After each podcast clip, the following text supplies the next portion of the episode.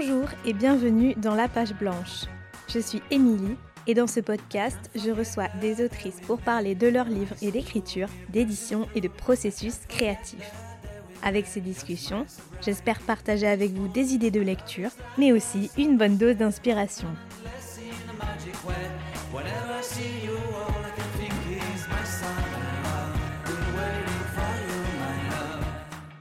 Pour ce 60e épisode et dernier de l'année 2023, je suis très heureuse de recevoir Nadège Erika au micro de la page blanche. Ensemble, on discute de son premier roman, Mon Petit. Dans ce livre aussi beau que bouleversant, on suit la narratrice dans une traversée chaotique de l'enfance jusqu'à la vie adulte, jeune fille ballottée dans les rues de Belleville, personnage ville que l'on parcourt de bout en bout avec elle.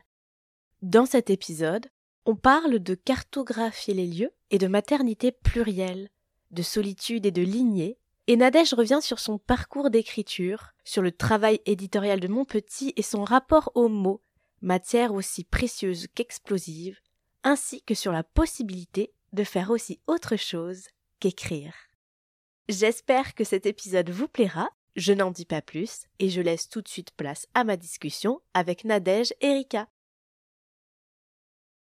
Bonjour Nadège. Bonjour Émilie.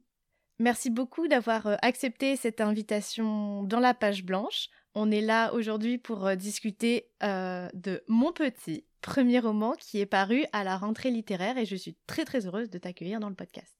Je te remercie de me recevoir. Alors, ma première question, pour commencer, c'est très simple. C'est de savoir si le titre de Mon Petit, c'était ton titre de départ, ton titre de travail, ou bien pas du tout. Et sinon, comment est-ce que tu as trouvé ce titre-là? C'était absolument pas mon titre de départ, pas plus que ça n'était mon titre de, travail, qui ne ressemblait pas du tout à ça et que je me garde pour autre chose. Donc, je te le révélerai pas tout de suite. Et euh, c'est une proposition, une des propositions de la maison d'édition euh, et plus précisément de l'éditrice. Et euh, j'ai dit oui tout de suite. Je pense que j'ai pas mis euh, deux minutes pour dire oui et euh, je me le suis euh, approprié. Il m'a collé à la peau très vite. Ouais, c'est pas compliqué parce que ça, il traverse ma vie. Elle traverse ma vie cette locution, donc euh, c'était pas compliqué pour que je dise oui. C'était une évidence très très vite pour plusieurs raisons. Parce qu'il y a l'histoire de la maternité, que ce soit celle de la narratrice Naël ou euh, celle de la narratrice en tant que mère, celle de la narratrice en tant que l'enfant qu'elle a été, que l'on surnommait euh, mon petit, entre autres. C'est une histoire aussi, euh, c'est aussi l'histoire de la violence de classe. Certaines personnes qui peuvent te regarder comme ça, avec condescendance, avec mépris, en te prenant pour un, une petite gens, comme on dit, tu vois, mon petit.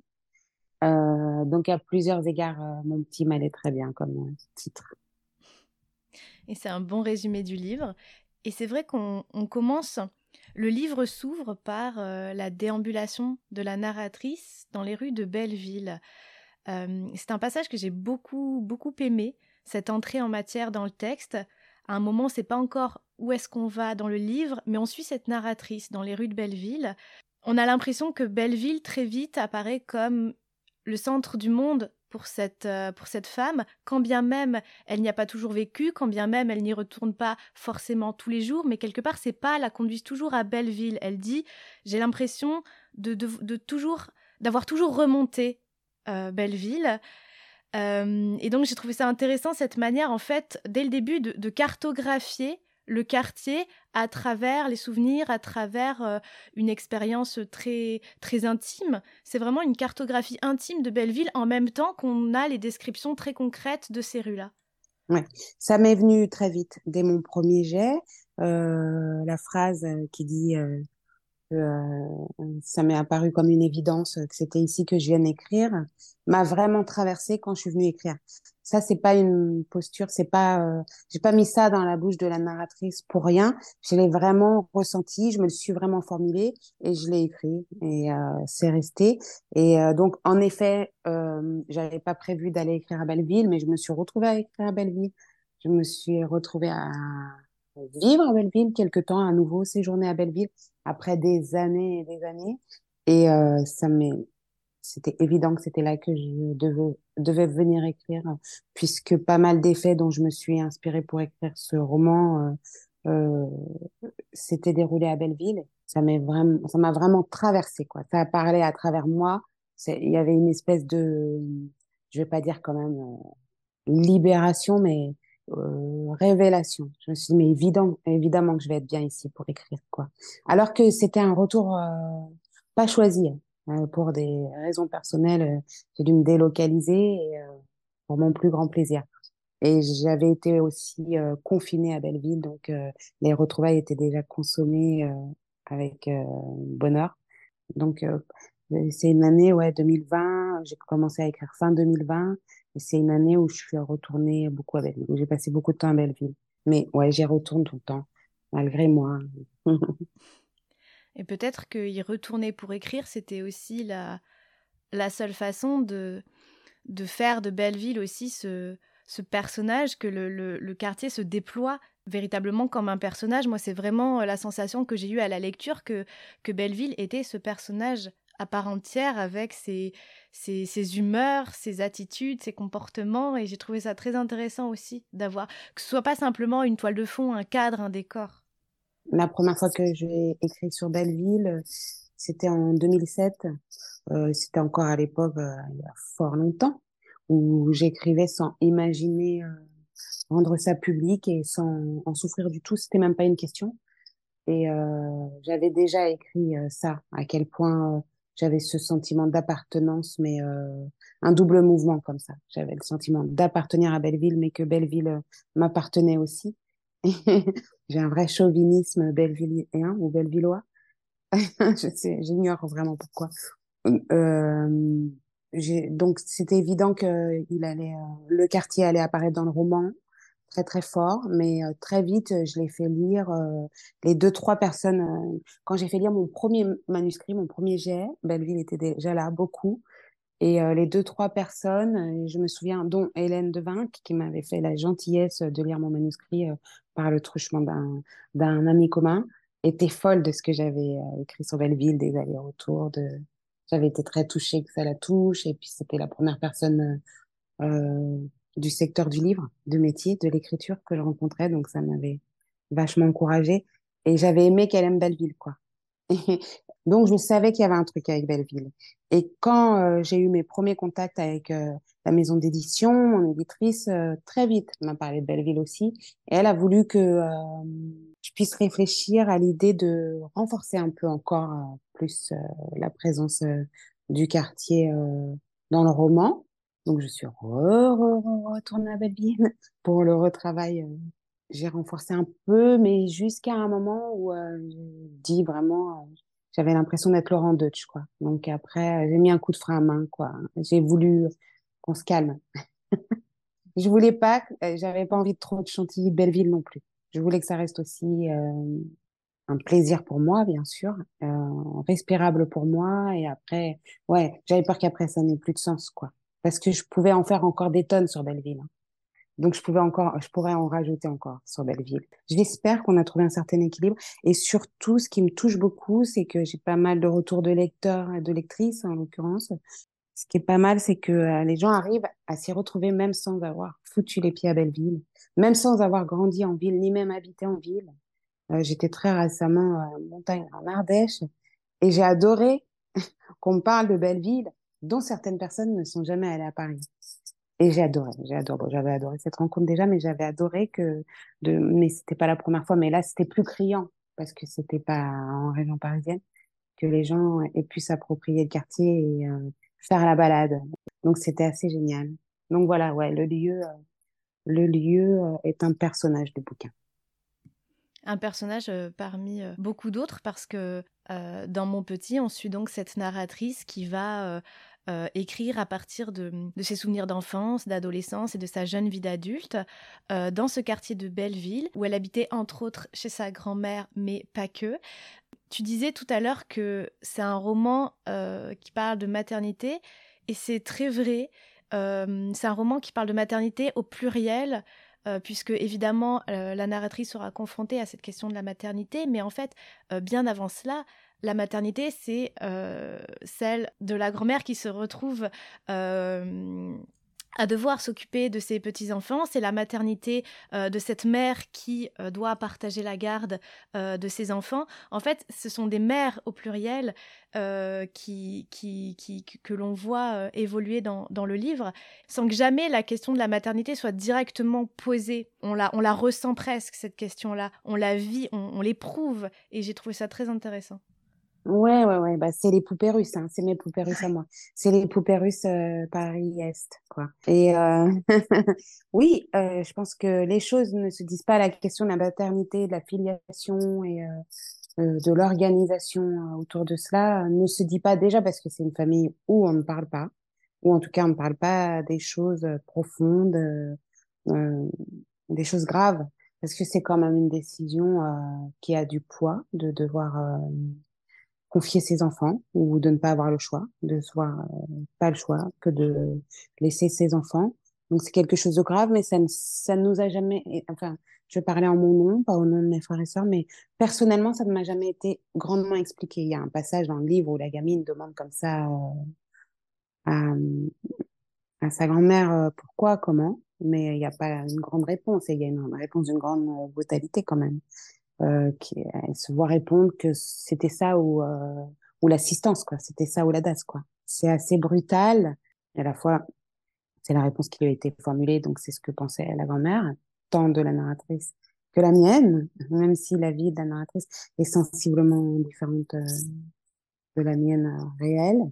Mais évidemment qu'il y a une espèce de répétition comme ça comme une locomotive de la maternité et à chaque fois, il y a une station et c'est l'une comme l'autre qui l'emprunte d'abord la grand-mère, puis euh, la fille qui descend à la station maternité et encore après Naël qui descendra à la station maternité. Et à chaque fois, c'est un voyage qui secoue pour les trois. Hein, parce que la grand-mère a une fille qui la surprend, qui lui est en tout opposé physiquement, dans son mode de vie, dans ses choix. Et euh, la mère de Naël, donc Jeanne, se retrouve avec une gamine qui lui fait quand même un sacré coup, c'est-à-dire tomber enceinte à 19 ans et en plus de jumeaux. Donc à chaque fois, la maternité arrive de façon euh, assez fantasque dans, cette lignée de femmes, quoi. Donc euh, c'est une entrée pour chacune, enfin pour la grand-mère peut-être plus plus classique, mais pour la pour Jeanne et Naël, c'est une entrée très singulière, à chaque fois très précoce dans la maternité. Et en ça, ça en fait quand même des parcours euh, chaotiques. Oui, chaotiques et, et vraiment traversés de d'épreuves fortes. Et ce que j'ai trouvé assez frappant aussi dans le livre, c'est que le personnage de Naël est toujours très entouré, entouré de, tous ses frères et sœurs, entouré des gens du quartier, de sa grand-mère, sa mère. Il y a aussi d'autres membres de la famille. Voilà, on, est très entouré quelque part. Et pourtant, euh, il y a beaucoup de solitude aussi. Et à travers toutes ces épreuves que la narratrice va traverser euh, euh, de l'enfance jusqu'à le début de sa vie adulte, on sent vraiment euh, une solitude malgré cet entourage, malgré, une solitude malgré tout. Bah, c'est un personnage solitaire. De fait, de toute manière, elle vit dans une espèce d'isolement parce que même au sein de sa fratrie, euh, aucun des enfants a le même père. Donc, euh, il y a quand même une filiation singulière pour tous. Donc, chacun se pose la question à sa façon. après, plus tard, elle va avoir des enfants très jeunes. Donc, ça la coupe de, de son cercle d'amis, ça la coupe de la vie des, j'allais dire des enfants, tu vois, ça la coupe de la vie des, des jeunes filles de son âge. Donc là encore, ça vient renforcer la solitude. Après, elle traverse un drame qui fait envie à personne. Donc, ça vient appuyer plus encore euh, sa solitude. Et ensuite, il semble qu'elle cultive ça, comme ça, avec ses longues marches dans Paris. Elle chérit sa solitude aussi. Au début, elle est, elle subie, cette solitude, et ensuite, euh, elle la fait sienne. Et je crois que c'est quelque chose euh, de propre euh, à Naël, c'est que elle fait sienne l'adversité. Elle, elle s'accommode du sort, elle s'en accommode comme elle peut, parfois dans de grandes souffrances, mais elle en fait quelque chose. Et est-ce que ça pourrait pas être une une possible définition parmi beaucoup d'autres de, de, ce qu'est l'écriture, de, de faire face justement à cette adversité euh, et de briser une certaine forme de solitude tout en ayant cette possibilité euh, de rester solitaire malgré tout. L'écriture a cette ambivalence d'être une activité solitaire et qui en même temps n'est pas si solitaire que ça. Et peut-être que c'est une réponse aussi à le, besoin de solitude, qu'elle soit subie ou pas. Je, trouve que, enfin moi, ça, ça, fait écho un peu à, au rapport qu'on peut entretenir à l'écriture. Bah, je pense que l'écriture brise pas systématiquement euh, la solitude si on n'a pas de destinataire si on n'est pas lu, euh, ça peut être très enfermant l'écriture. Mais euh, en effet, c'est un exercice tout à fait solitaire et c'est pas pour rien que cette narratrice et moi-même, c'est pas pour rien qu'on se dirige vers l'écriture. En tout cas, au regard de la vie qui est décrite dans ce dans ce roman. se diriger vers l'écriture, en effet, n'est pas surprenant. Il y, a un, il y a un lien avec son isolement, il y a un lien avec le caractère tout à fait exclusif qu'on peut euh, qu'on peut euh, accorder, qu'on doit d'ailleurs accorder à l'écriture, euh, enfin qu'on doit, qu'on se retrouve à accorder à l'écriture dans la mesure où oui oui ça se pratique seul en général. Et justement, comment s'est passée l'écriture de ce premier roman pour toi? À quel moment tu t'y es mis? Euh, est-ce que ça fait longtemps que, tu écrivais ou est-ce qu'il y a un moment où tu te dis ok là euh, je vais écrire ce livre? Et comment est-ce que ça s'est passé pour toi? Est-ce que justement tu as ressenti ce sentiment d'enfermement ou pas? Et j'avais pas du tout pour ma part de velléité de romancière. Euh, j'ai été confrontée à des situations personnelles difficiles dont je souhaitais témoigner. J'imaginais écrire un témoignage mais le coécrire. Je pensais pas du tout euh, que mon écriture euh, euh, me permettrait de faire ce travail toute seule. J'ai contacté deux trois personnes, dont je dirais trois journalistes. Une n'a pas pu ou pas voulu poursuivre avec moi. Une autre ne m'a pas répondu et une m'a dit bah moi j'écris pas mais on peut on, je peux vous proposer quelque chose à la radio quoi. Et j'ai adoré cet exercice parce que j'adore la radio. Et euh, d'où ma, ma, réponse favorable aussi pour la page blanche, parce que j'adore les podcasts. Et euh, donc, j'ai témoigné à la radio des conditions qui m'étaient faites à cette époque, il y a plusieurs années maintenant. Et euh, j'ai écouté, euh, malgré moi, je suis tombée sur une rediffusion de d'une des émissions radio euh, dans lesquelles j'avais témoigné parce que c'est passé en plusieurs volets. Et à entendre mon parcours comme ça, je me suis dit que cette histoire, c'était pas n'importe quelle histoire, et qu'il fallait décidément que je l'écrive. Ça ne suffisait pas, le témoignage radio. C'était important, c'était fait, c'était déposé, j'étais satisfaite, j'avais été entendue, ma vie avait, enfin ma vie, partie de mon existence avait été, euh, j'avais reçu comme un accusé-réception des, des tourments et euh, de la colère euh, dont je voulais parler. Et je me suis dit, ben, je vais l'écrire. Je me suis redit, je vais l'écrire bah, je vais le faire toute seule, puisque c'est ce que je fais le mieux, de me démerder toute seule, en tout temps. Je vais le faire.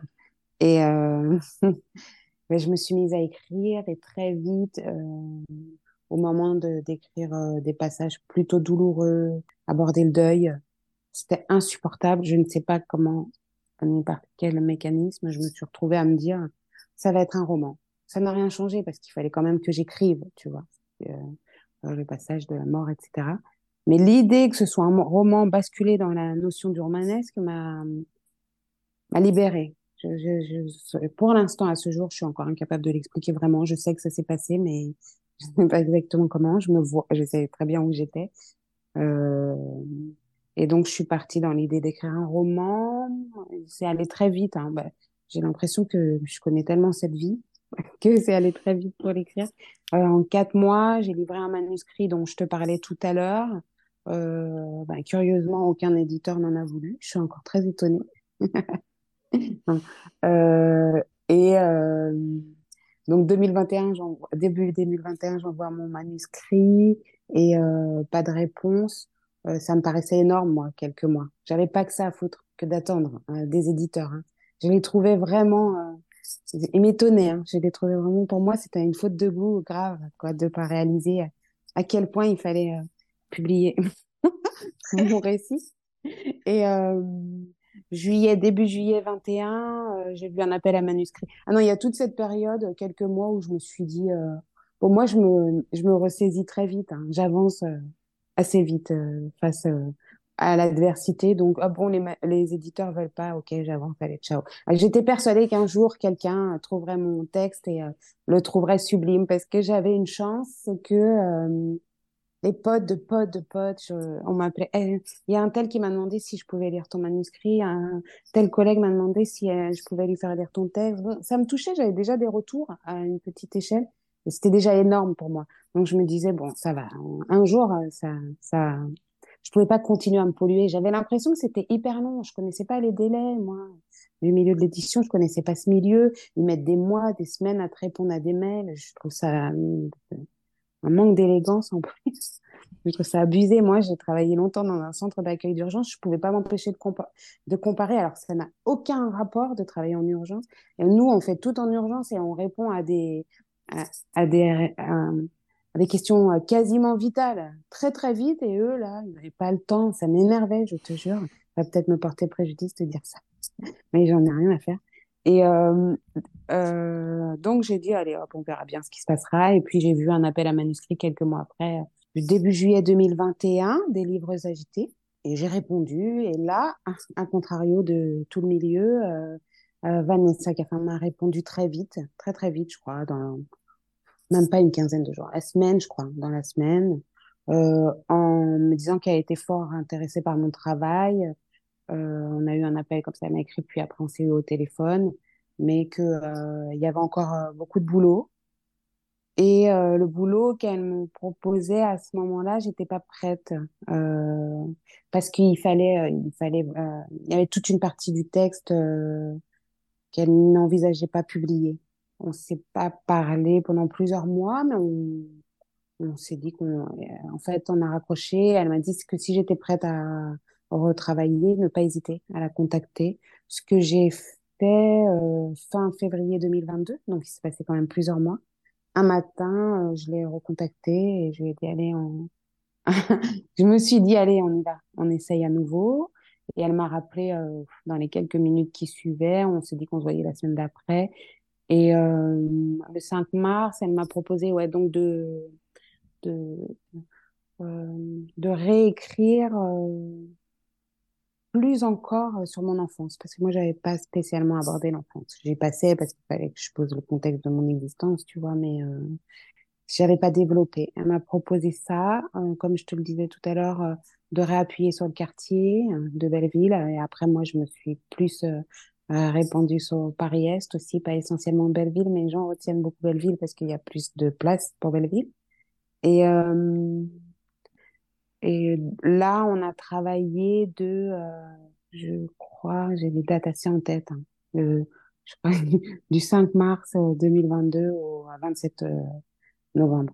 Parce qu'elle m'avait dit qu'il fallait que je livre le texte pour janvier 23 dernier délai me connaissant et n'aimant pas me forcer à écrire, je m'étais dit, elle m'a dit janvier 23, je m'étais dit, il faut que je rentre pour décembre 22, euh, et puis finalement, novembre, euh, j'avais terminé. Et euh, je lui avais dit, par contre, que moi, il fallait qu'elle me donne des échéances. Parce que j'aime pas que l'écriture soit une contrainte, j'aime pas, je supporte pas que l'écriture se retourne contre moi. tu vois, c'est, c'est ma cachette, c'est mon refuge, c'est ma meuf, l'écriture. C'est ma copine, quoi. Donc, euh, j'ai pas envie que, euh, j'avais pas envie que ce soit difficile. Donc, je savais que ça allait être parfois euh, pas cool de se mettre au travail, sachant que j'avais pour la première fois une date butoir, quoi, pour l'écriture. Pour la première fois de ma vie, quelqu'un allait se mêler de mon écriture. Donc, on a décidé que les chapitres que je devais réécrire, enfin, j'ai demandé ces chapitres que, je devais réécrire, on fixe des dates. Et ça, c'était c'était assez euh, cool et ça m'a mise au travail quoi. Donc je sais plus quel était le délai parce que c'était pas non plus très protocolaire.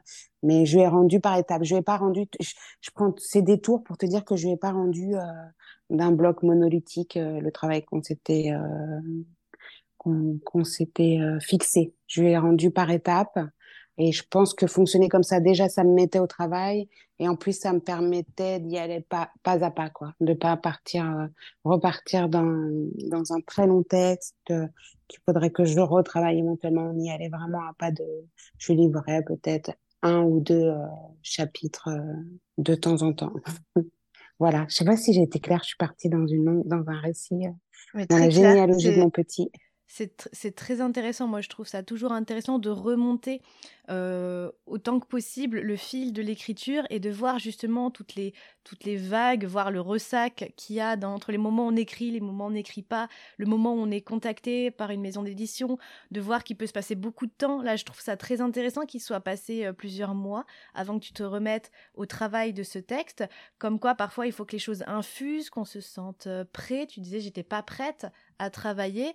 Et ça, c'est des notions que je trouve hyper importantes dans l'écriture, le temps nécessaire euh, le temps psychologique.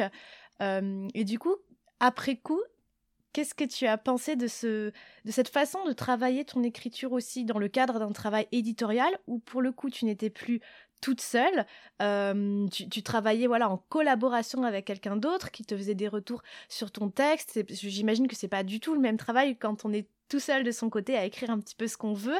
Est-ce que cette expérience t'a a nourri ton écriture? Euh, c'est pas du tout la même chose. Ouais, alors là, mais pas du tout. Mais c'est surtout que moi, l'écriture, ça n'avait jamais été un travail. Parallèlement, j'écris beaucoup dans mon travail, dans mon vrai travail, parce que je considère pas l'écriture comme mon vrai travail, mais j'écris beaucoup dans mon vrai travail, dans mon vrai métier et avec plaisir en plus. Euh, donc je sais que l'écriture peut être un travail, mais cette forme d'écriture ne l'avait jamais été pour moi.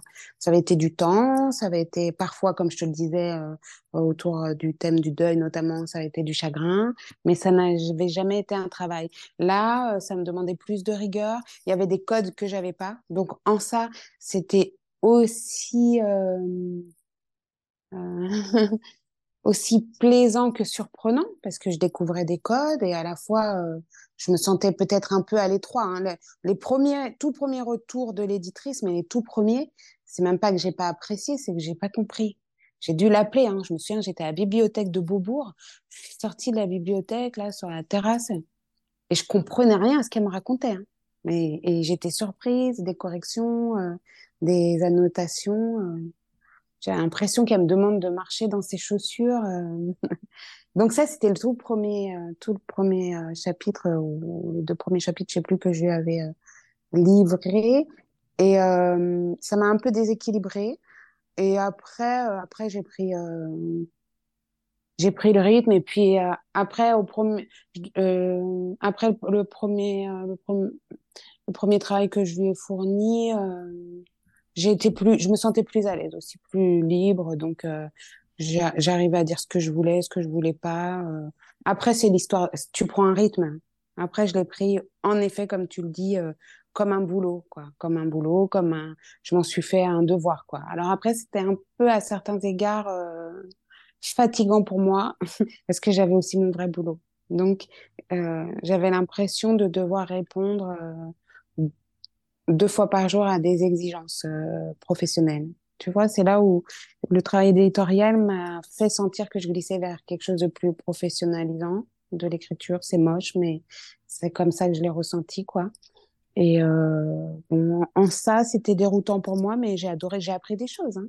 J'ai appris des choses. Je sais plus si c'est, euh, je suis pas sûre. Euh, si c'est dans la page blanche. C'est toi qui as interrogé euh, Cécile Coulon? Oui. Euh, enfin entre autres.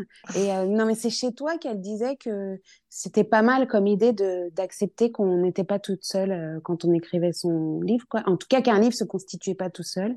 Et elle rendait par là même hommage aux correcteurs, aux éditeurs. même, je crois qu'elle citait même l'attaché de presse, non? Elle cite tous les gens qui sont autour du bouquin, en tout cas de, de la naissance du bouquin et euh, de l'arrivée du bouquin sur la table des librairies, il me semble. Tu vois Et euh, j'ai adoré ce passage. Et euh, je crois même que j'en avais fait une capture d'écran parce que je l'ai réécouté plusieurs fois. Il n'y a, rien de plus simple, de plus clair.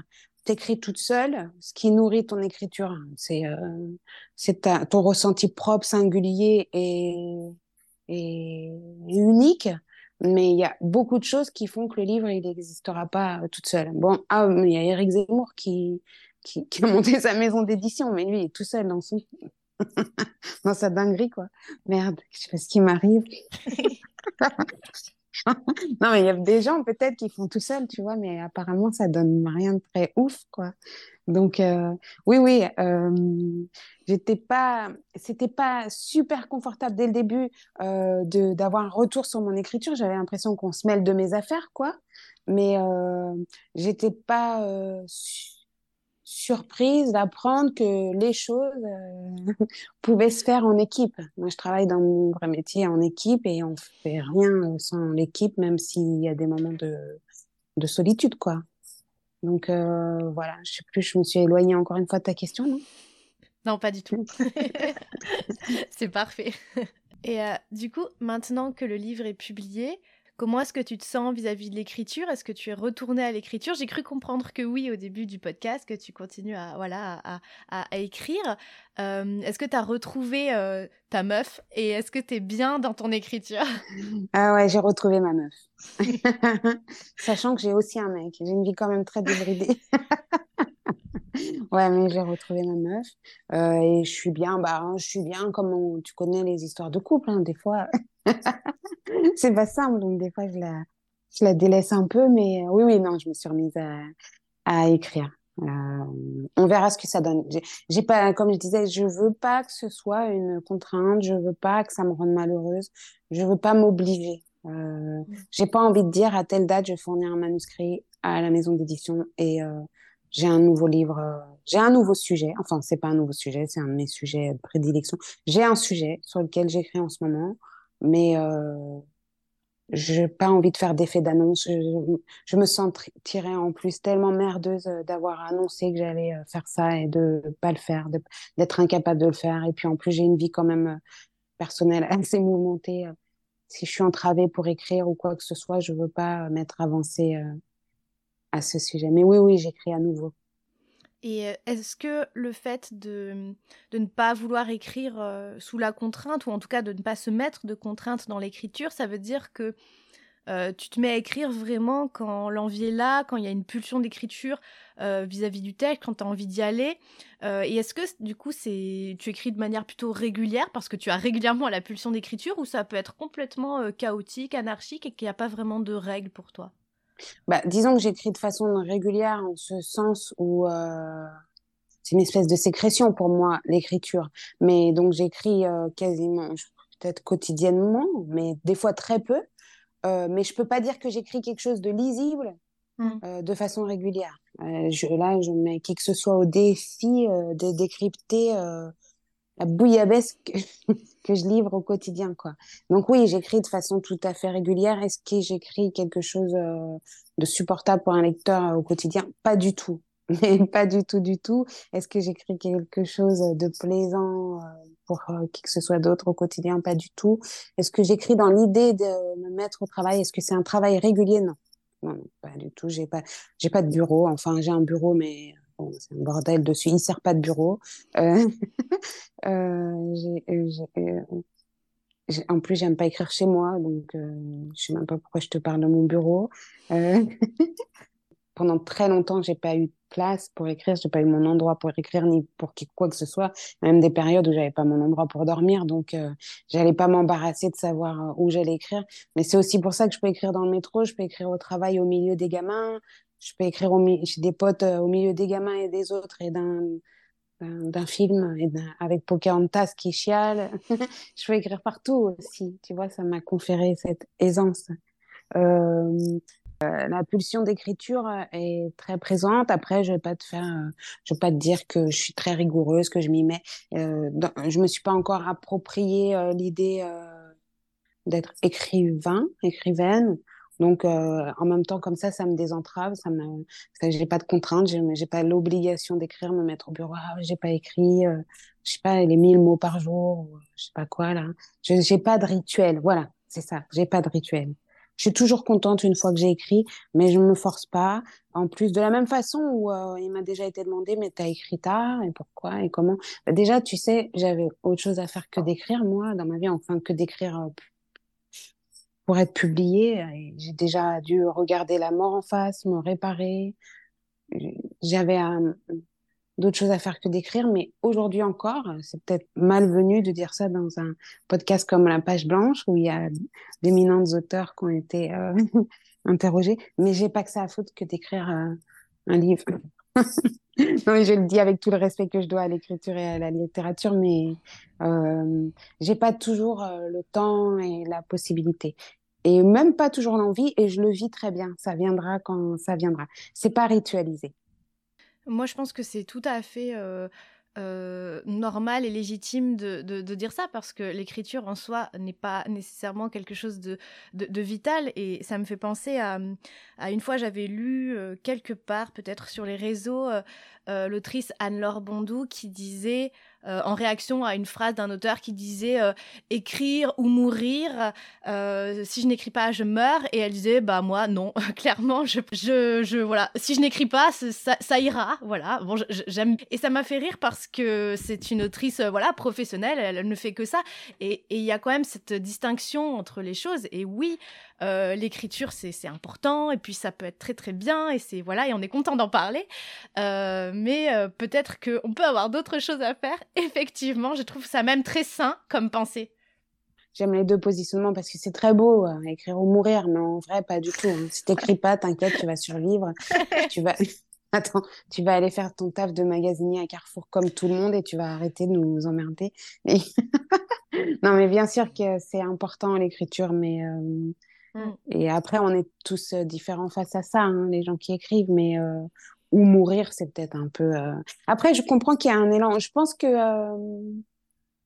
il y a un moment où c'était quasi un besoin quasi vital pour moi de rendre public mon travail, mais c'est passé très vite quand j'ai vu que ça, ça, ça se quand j'ai vu que les éditeurs ne dormaient pas en bas de chez moi à m'attendre et à me supplier de leur livrer le texte, ça m'est passé très vite. Euh, cette notion de vital, j'ai bien vu que je tenais encore sur mes deux jambes. Hein. Mais comme face à chaque adversité, je veux dire, ne pas trouver d'éditeur, euh, c'est une adversité tellement moindre par rapport à certaines que la vie peut nous présenter. Donc, euh, mmh. ouais, écrire ou mourir. Et puis en plus, tu peux écrire sans, sans être édité, hein. c'est cool aussi. Enfin, moi, j'aime aussi. Au, début du, texte, la narratrice déambule dans Belleville et elle, euh, elle lève les yeux et voit la phrase de l'artiste Ben écrite sur un mur qui est Il faut se méfier des mots. Il n'y a pas forcément plus de commentaires dans le texte à propos de cette phrase. Qu'est-ce que toi tu en penses? Il faut se méfier des mots. Est-ce que tu penses que c'est vrai dans une certaine mesure ou pas forcément? Ah oui, oui, je pense que c'est très vrai. Sinon, je n'aurais pas cité. Je, bah, comme c'est quand même une œuvre euh, d'art euh, emblématique euh, de, de ce coin de Belleville, j'aurais cité, mais j'aurais pas forcément décrit ça. Je me, je me serais pas appesantie sur la citation. mais je pense que c'est très vrai, ouais, qu'il faut se méfier des mots, qu'on peut faire beaucoup de choses avec, que c'est précieux, mais que ça peut être aussi ça, ça, peut être utilisé de façon très perverse, très brutal. Euh, on peut aussi, et même sans toutes ces intentions-là, ça peut être aussi, euh, on peut se planter, pas choisir le bon mot au bon moment, que ce soit à l'écriture ou à l'oral. C'est une matière très explosive, quoi, aussi précieuse qu'explosive. Et je pense qu'il faut s'en méfier, à commencer de ses propres mots. Et j'adore qu'il y ait cette citation comme ça écrite en gigantesque à Belleville. Et euh, c'était cadeau pour le texte en plus, tu vois, de pouvoir citer ça. Mais euh, oui, oui, il faut s'en méfier autant que les chérir, euh, les mots. Et j'en arrive déjà à ma dernière question, c'est de savoir s'il t'est déjà arrivé, euh, quand tu écris, d'être confronté à la page blanche, que ce soit au moment où tu as envie d'écrire, rien ne vient, rien ne va et, tu ne sais pas quoi faire, ou sur le plus long terme, voilà, pendant des semaines ou des mois, tu n'écris plus rien, pas envie ou, ou pas d'idée. Est-ce que tu, tu as déjà été confronté à cette page blanche? Non, euh, je pense que, en tout cas, moi, moi, la page blanche euh, n'existe pas. J'aurais toujours quelque chose à écrire, mais j'ai déjà été confrontée et je crains la page moche. La page moche, ça, l'angoisse de la page moche, oui, je connais. Je, ça, quelle, ben, merde. Ça, oui, je vois de quoi on parle à ce moment-là. L'angoisse de la page moche, crois-moi que c'est ce qui peut faire que des fois je m'y mette pas, d'ailleurs. Ou tu sais, des fois, tu rouvres ton fichier Word et tu te dis, mais qui a écrit cette merde, Mais qu'est-ce que c'est que ce truc? Mais des fois, tu te déçois, tu vois? Et euh, ça, pour moi, c'est ce que j'appelle l'angoisse de la page moche. Mais la page blanche, non, parce que euh, c'est pas compliqué que d'écrire. Au pire, tu, tu vois, même à l'école, ils te font copier des lignes. Des lignes, ça reste de l'écriture. Non, non, je sais pas comment ça existe, la page blanche. Comment est-ce que tu surmontes la page moche dans ce cas-là? Comment est-ce que tu dépasses la page moche? Comment est-ce que tu dis, ok, bah c'est pas grave, euh, on y va quand même, on s'en fiche? Bah Parce que c'est l'histoire de la vie, de dépasser le moche et de se dire, bah, c'est pas grave, on y va quand même, on s'en fiche. tu l'as dit toi-même, on y va quand même, on s'en fiche. Tu, m'as servi la question cadeau. C'est vraiment pour moi, et c'est pas une pirouette, même si ça en a l'air. C'est vraiment ma, même pas ma façon de, c'est ma façon de vivre avant même de l'avoir pensé. C'est pas grave, on s'en fiche, on avance. Et même si on s'en fiche pas, il faut que, il faut avancer. Eh ben, merci beaucoup, Nadège. Merci pour cette discussion très précieuse et merci euh, euh, pour cet échange. Je recommande à tout le monde de lire Mon Petit. Euh, ça a été un de mes gros coups de cœur de la rentrée littéraire pour plein de raisons et on aurait pu encore en discuter un long moment. donc merci à toi, c'était super.